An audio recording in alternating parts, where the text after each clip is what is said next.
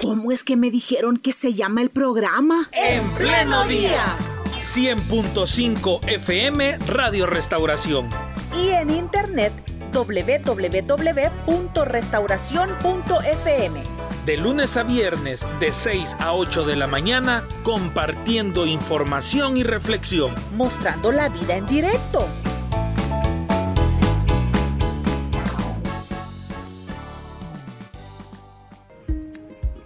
Como ya les habíamos adelantado, hoy vamos a conversar con el doctor Napoleón Campos. Él es consultor internacional y está con nosotros vía internet. Le damos la bienvenida. Doctor, acabamos de verlo en la televisión. ¿Cómo está? Buenos días.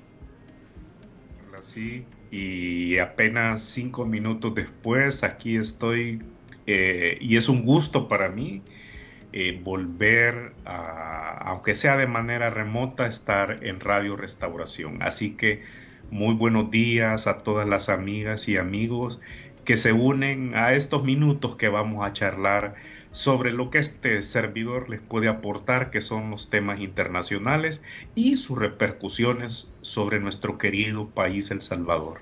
Así es, doctor. Bueno, yo creo que hay dos situaciones claves que nos gustaría que usted nos ayudara a entender lo que está sucediendo en los Estados Unidos con las votaciones y también lo que puede esto repercutir con nuestros hermanos amparados al estatus de protección temporal, que aunque ya se están dando un respiro, doctor, pero esto no significa que ya, que ya completaron eh, la seguridad de permanecer en los Estados Unidos. Así es, y mire, eh, Carlita, por esa razón también seleccioné para quienes me logran ver en imagen eh, eh, una foto personal del Capitolio, porque estamos justamente en, en, estos días cada dos años donde estas elecciones generales en Estados Unidos se nos convierten en un centro de gravedad, en un epicentro de la política internacional. Y en ese sentido yo creo que eh, eh, para ir mezclando las dos temáticas por el corto tiempo que tenemos, eh, yo aprovecho cada oportunidad como esta, Carlita, para reiterar mi profunda admiración por la valentía, por la gallardía de nuestros paisanos organizados en los Estados Unidos, porque hay que subrayar eso, las comunidades organizadas.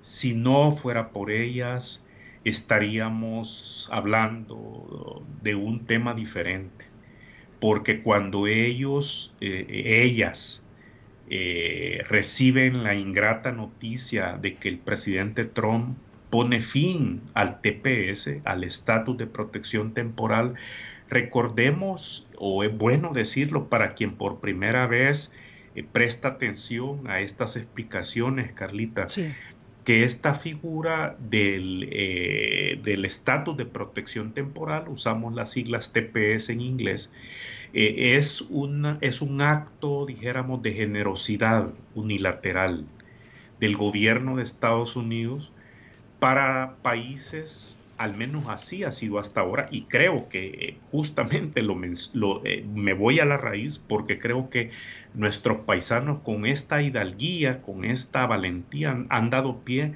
a mover las cosas eh, en otro escenario al que ya me voy a referir.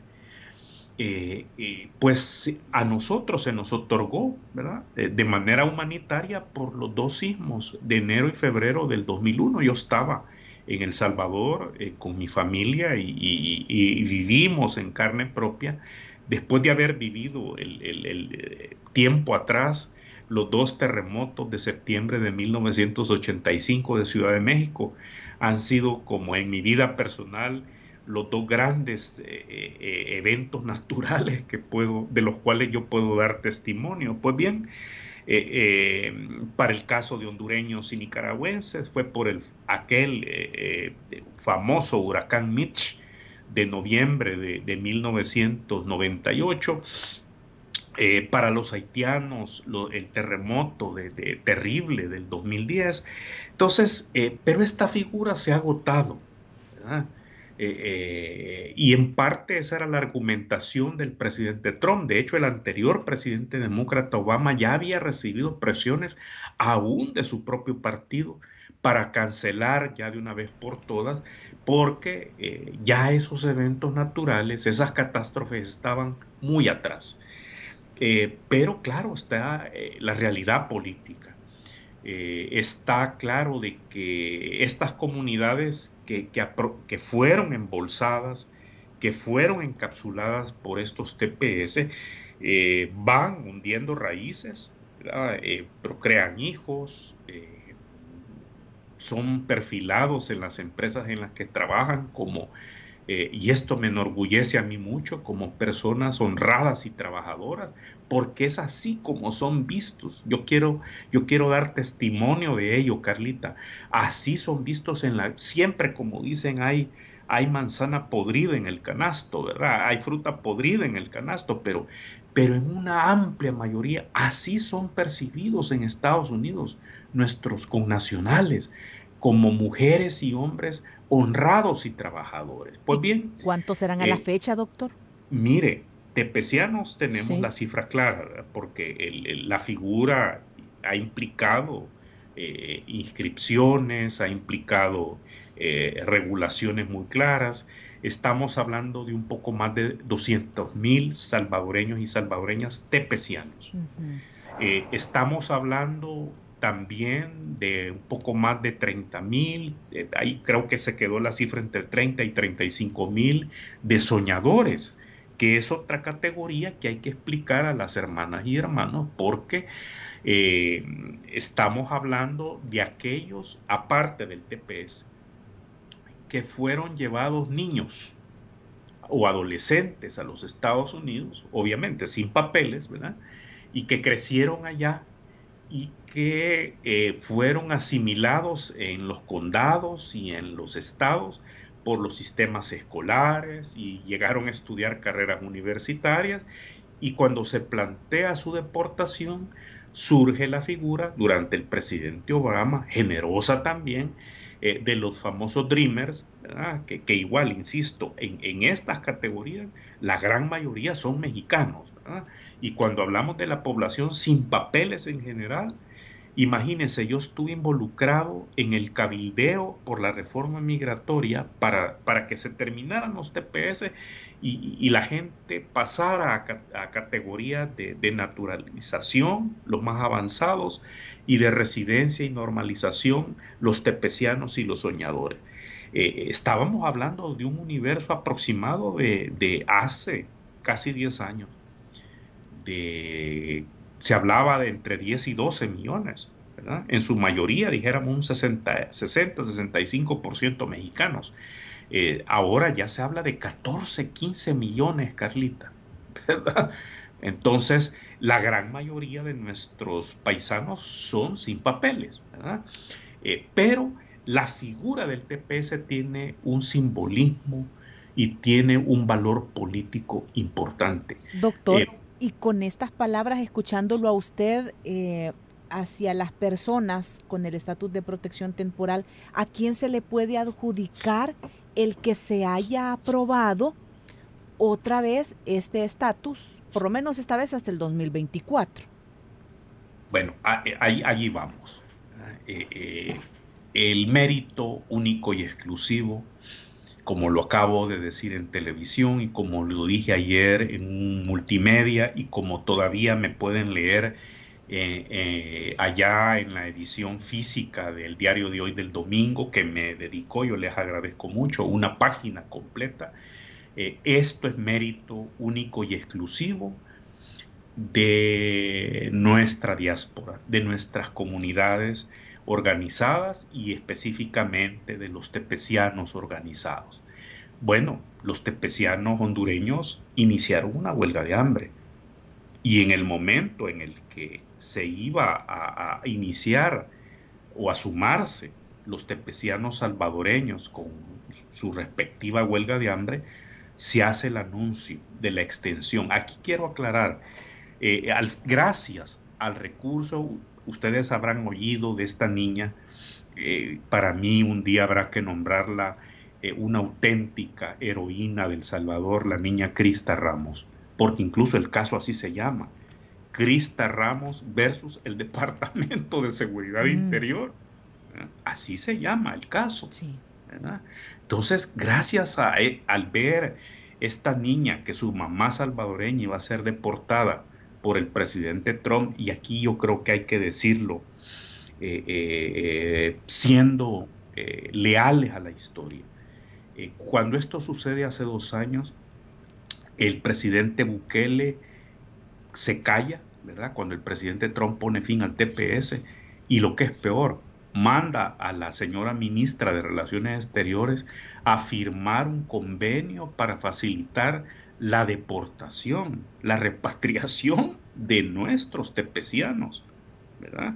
Esto es grave y ese es el momento en el que, y lo han dicho ellos repetidas veces desde ese momento, se sintieron traicionados. Y es que qué otra palabra puede, o qué otro verbo, eh, se sintieron eh, eh, que, le dieron la espalda el propio gobierno del Salvador.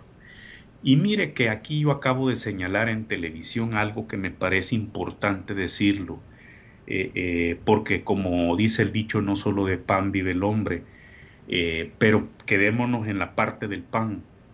Eh, eh, sabemos que una dimensión crucial del TPS, de la reforma migratoria integral, que ya vamos a pasar en unos minutitos a hablar de ella, tiene que ver con el empleo, tiene que ver con el sustento. y ya acabo de hablar de este reconocimiento a que son trabajadores. Eh, y lo dicen los sectores empresariales allá, donde se emplea la mayoría de nuestros migrantes, los sectores de la construcción, los sectores agrícolas, sobre todo los mexicanos, se emplean mucho en el sector agrícola más que nosotros, aunque los números nuestros no son despreciables, de, los contingentes de trabajadores en el sector agrícola, eh, en el sector servicios. Eh, entonces, eh, ¿qué, cómo es, eh, nuestros eh, paisanos le, devolvieron esto de, darle la espalda al gobierno que les había dado la espalda con el TPS, con el Bitcoin? El presidente Bukele les ofrece cero comisiones para transferir vía Bitcoin las remesas y resulta que un año después del Bitcoin eh, eh, el, presidente del Banco Central de Reserva del Salvador tiene que admitir, porque tiene que presentarle cifras eh, al Banco Mundial, al, al, Fondo Monetario Internacional, al sistema internacional, como a todos los países. Y resulta que solo dos de cada, fíjense, Carlita y amigas y amigos, solo dos de cada 100 dólares en remesas han llegado al Salvador todo este tiempo vía Bitcoin.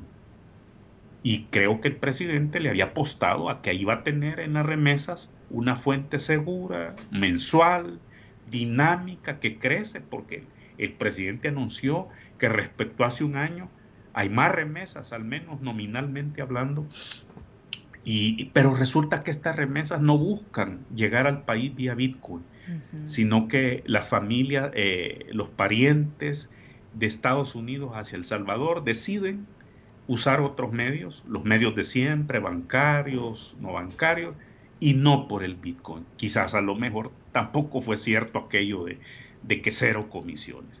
Entonces, Carlita, eh, eh, ¿hacia dónde va esto? Mire, yo he señalado una lista de congresistas claves que han mostrado todo este tiempo preocupación por Centroamérica, por El Salvador. Son los congresistas de la lista Angel, son los congresistas que están preocupados eh, por el desmantelamiento democrático, constitucional e institucional en El Salvador, eh, porque ellos, ¿y cómo lo demuestro esto? Bueno, porque estoy hablando de los congresistas que han sido reelectos y que le escribieron al presidente Bukele cada uno de la una carta que llegó en septiembre a casa presidencial de los congresistas demócratas septiembre del 2020 y otra carta de los congresistas republicanos que llegó en octubre muy parecidas en aquel momento teniendo como hecho central la eh, invasión militar del presidente Bukele a la Asamblea Legislativa. Allá hay una lista eh, importante para comenzar y allí está la señora Matorres, ¿verdad? Y ellos en estas elecciones, doctor, ¿y ellos en estas elecciones cómo han quedado? ¿Tienen fuerza? tienen fuerza, porque fíjese qué sucede, ¿verdad? y, para esto hay que eh, aquí no, yo lamento mucho que, se haya caído en la improvisación, que se haya caído en la falta de preparación, eh, porque para mí esto explica muchas cosas, no solo las malas intenciones, pero resulta que eh, tal como se desarrolla la política interna de Estados Unidos, cada Cámara Alta, el Senado, Cámara Baja, la Cámara de Representantes, además de las comisiones, como tiene todo parlamento, como todo eh, ente legislativo, eh, eh, organiza grupos para ver temas específicos. Y, y, mire, tenemos siete, ocho congresistas que firmaron esas cartas por el lado demócrata que han quedado reelectos, algunos con el 75% de votos en sus distritos, es decir, con una legitimidad altísima. Eh, eh, tanto en el lado demócrata como en el lado republicano. Ellos son, como yo lo he expresado, ellos son nuestros aliados naturales en estos momentos. Eh, se ha ganado tiempo hasta el 2024, como usted lo ha expresado muy bien, con esta extensión automática, pero, pero el trabajo debe hacerse desde ya, comenzando con estos congresistas y con muchos otros que nuestros líderes allá de, de tepecianos eh, eh, vienen dialogando y con los que vienen trabajando. Dijeron, no queremos regresar a El Y además lo que queremos es residencia permanente y si es posible la regularización definitiva. Y ellos son accesibles, doctor. Y que más paisanos reciban protección también, ¿verdad? Que es el, amplio número de sin papeles, Carlita, ¿verdad? Doctor, y en el caso de ellos, eh, digamos, si este esfuerzo para mejorar su estatus lo van a seguir haciendo, las personas al frente de la comunidad de salvadoreños amparados al TPS, o sea, estos congresistas son accesibles hacia nuestros compatriotas. Sí, porque han sido sensibles hacia eh, lo que está ocurriendo en Centroamérica. Y quizás aquí sí vale la pena darle otro enfoque eh, a esto tan denigrante que ha sido eh, el ataque orquestado desde El Salvador, parece que tendrá repercusiones eh, en el sistema judicial de Estados Unidos eh, contra la congresista Norma Torres. Aquí han habido mucho, creo yo, mucho, mucha conducta descabellada. primero, no solo por ser mujer, sino que Carlita, eh, la, señora eh, Norma Torres va a pasar, bueno, ya pasó a ser inscrito su nombre eh, en la historia de las relaciones entre Centroamérica y Estados Unidos, porque es la primera persona, hombre o mujer, en llegar a la Cámara de Representantes, al Congreso de Estados Unidos. Es decir, esto, eh, eh, ella es guatemalteca de origen, fue llevada pequeña, fue una soñadora, pero que en su momento tuvo eh, el mismo proceso de asimilación migratoria en Estados Unidos, ella tuvo la oportunidad de, de asimilarse desde California a este proceso y ser la congresista que es. Yo creo que al contrario, deberíamos de, de destacar las virtudes de una mujer luchadora como ella, que lleva la sangre centroamericana, guatemalteca en sus venas. Pero eh, hay otros puntos ya de orden político que yo no los entiendo. Mire, ella ha desarrollado también su trabajo, que ella ha mantenido, usted sabe que en Estados Unidos hay, y lo hemos visto, ya voy a hacer referencia cuando falte muy poco para que cerremos porque hay puntos interesantes que están ocurriendo en esta reconfiguración tras el 8 de noviembre. Mire, tan así que el presidente Biden anuncia, eh, su, su, secretario mayor de Seguridad Interior anuncia la extensión automática del TPS, pero hasta después de las elecciones, porque digámoslo claro, no se la quisieron jugar antes de las elecciones. No sabían si ese anuncio iba a ser recibido en positivo o en negativo. Y, cuando se siente el presidente Biden fortalecido, eh, eh, cuando tienen ellos claro que al menos van a conservar el Senado, fíjese, eh, Carlita, que hay algo bien de fondo, que es importante decirlo. Al presidente Biden es al mejor presidente que mejor le ha ido en las últimas décadas en las elecciones intermedias en Estados Unidos. El presidente Trump hace cuatro años perdió 44 escaños. El presidente Obama, tan popular, tan querido, eh, eh, eh, recibió un varapalo en, su primera presidencia y perdió más de 60 escaños legislativos. Y ahora resulta, y por eso aquello de que hay sectores de políticos y electorales en Estados Unidos que ven una dimensión más profunda de Estados Unidos y más ahora en un conflicto eh, eh, como el que tenemos en Ucrania, eh, donde le, le, dan la estabilidad como comandante en jefe. Hay otros temas también, la inflación, la economía, pero le dan la estabilidad de mantener el control del Senado, porque en el Senado también se, procesan eh, eh, ciertas dinámicas exclusivas del Senado. Una con repercusión para El Salvador es que esto va a facilitar que en los próximos días sea ratificado porque el presidente nombra embajadores, pero el Senado ratifica esos embajadores. Es decir, en Estados Unidos Sí hay independencia y separación de poderes, Carlita. Hay independencia judicial. Entonces, si el Senado dice que no, no hay embajador. Por mucho que lo quiera el presidente, tiene que nombrar otro candidato. Yo creo que el señor William Duncan, que ya pasó una primera ronda de, audiencias en el Senado, con esto puede ser que a lo mejor ya, como dije ayer en, en otro programa, eh, de El Salvador, este, a lo mejor ya va a poder comer panes con chumpe para Navidad en San Salvador. Doctor, eh, ¿y ahora cuáles serían los pasos inmediatos que debe de seguir los connacionales amparados al TPS, digamos, para no esperar hasta el 2024? Y, ellos están muy claros. Eh, el primer paso son estos congresistas, ¿verdad? que han quedado reelectos.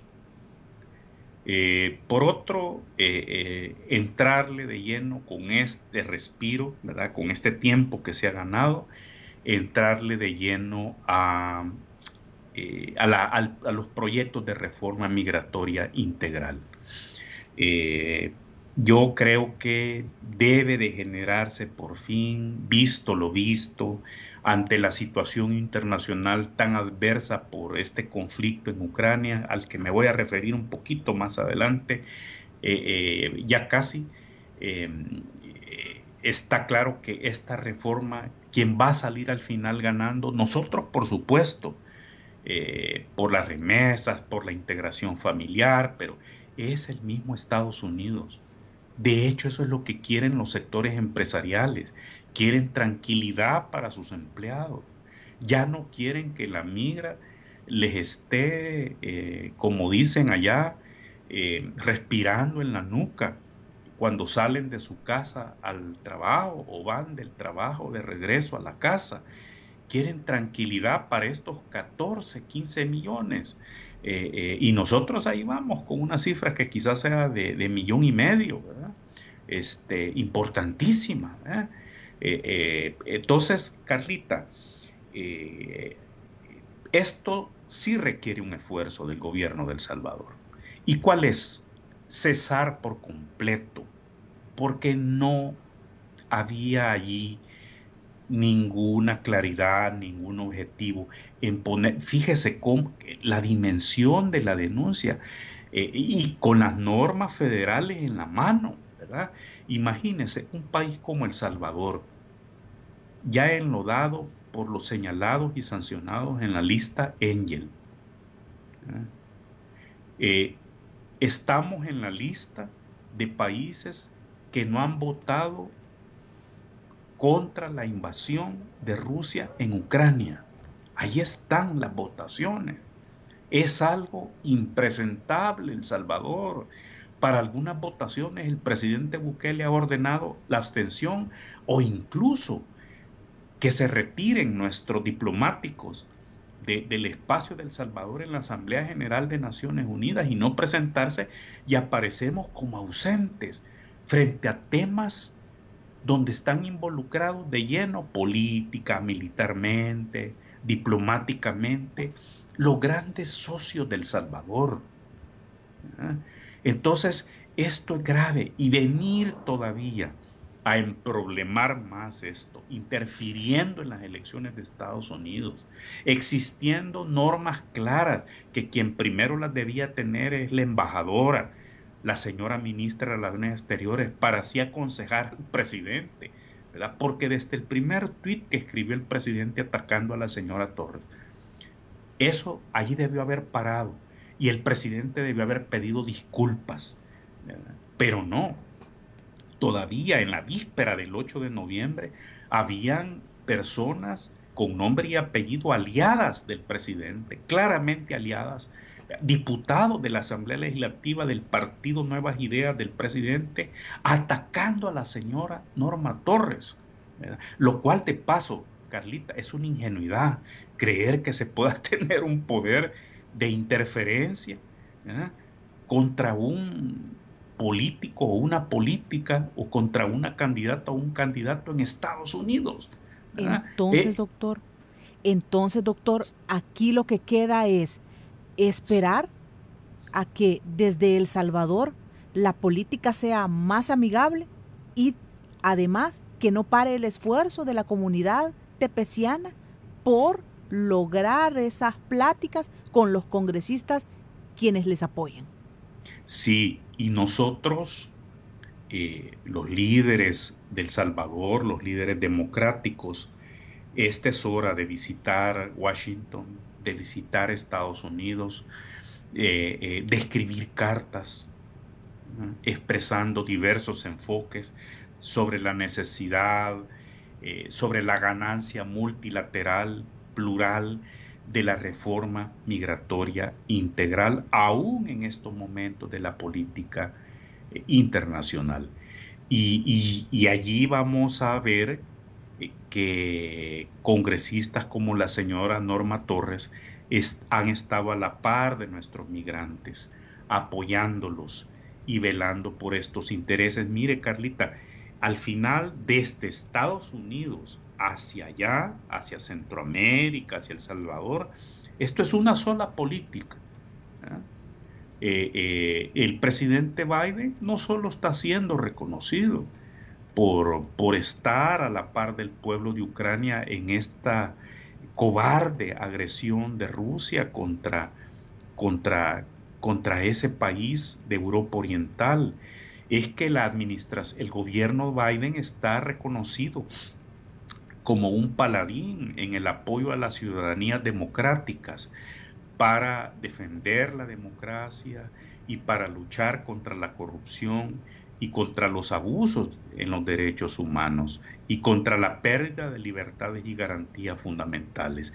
Entonces debemos nosotros hacer mucho ¿eh? desde donde estemos, porque esto, esto sí, Atacar a, la congresista Norma Torres no es un asunto de interés nacional, pero la reforma migratoria integral, donde hay, vamos a anotar en, también en las láminas de, la, de oro de la historia este gran triunfo de nuestros tepecianos, eh, eh, allí, en ese punto, es donde debemos de trabajar con la agenda país. Muy bien. Y por supuesto, que nosotros nos debemos de, poner desde ya a colaborar como sea, escribiéndole a la señora Norma Torres, escribiéndole a un conjunto de congresistas que yo me he permitido señalar eh, eh, eh, en medios escritos y no me cansaré de hacerlo porque ahí están esos aliados naturales, de tal manera que ellos sientan que el corazón de nuestros pueblos en Centroamérica están allá con nuestros paisanos y que es una causa común en estos momentos tan difíciles. Eh, no podemos nosotros en ese punto eh, avalar ningún proyecto político que lleve a mayor confrontación con los Estados Unidos. Porque mire, eh, pareciera, ¿verdad? Y esto sí debo de decirlo, antes de que concluya nuestra conexión, Carlita, usted dirá, eh, resulta de que el gobernador republicano de la Florida, que fue reelecto con gran ventaja, Ron DeSantis, se está perfilando. Eh, acabo de ver encuestas de Texas y de otros estados donde supera en simpatía en estos momentos, imagínese usted, al expresidente Trump para ser el próximo, en dos años, el candidato presidencial republicano. Así van las cosas de aceleradas en Estados Unidos. Aunque anoche el, presidente, el expresidente Trump eh, haya hecho el acto que, hizo, pero eh, donde ya se prelanzó a la presidencia, etcétera. Eh, y por el lado demócrata, yo no sé si por la edad, el, el, presidente Biden eh, pueda, como octogenario, eh, eh, aminoradas más sus facultades físicas, intelectuales, no sé.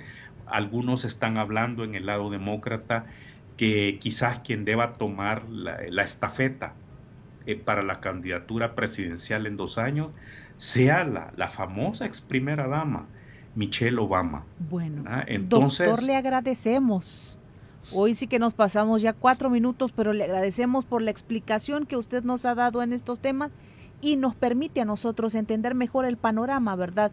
Y lo mejor que podría suceder en el futuro, que es lo que queremos para los compatriotas. Gracias, doctor.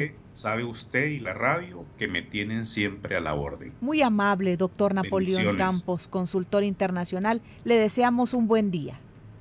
Igualmente, gracias. Bueno, así terminamos hoy con nuestro programa. Hemos analizado este tema que creo que es de interés para no solo los hermanos quienes se encuentran en los Estados Unidos, ¿verdad? Amparados al TPS, sino también para nosotros como salvadoreños aquí. Gracias por habernos acompañado. ¿Cómo es que me dijeron que se llama el programa? En pleno día. 100.5 FM Radio Restauración y en internet www.restauración.fm. De lunes a viernes de 6 a 8 de la mañana compartiendo información y reflexión. Mostrando la vida en directo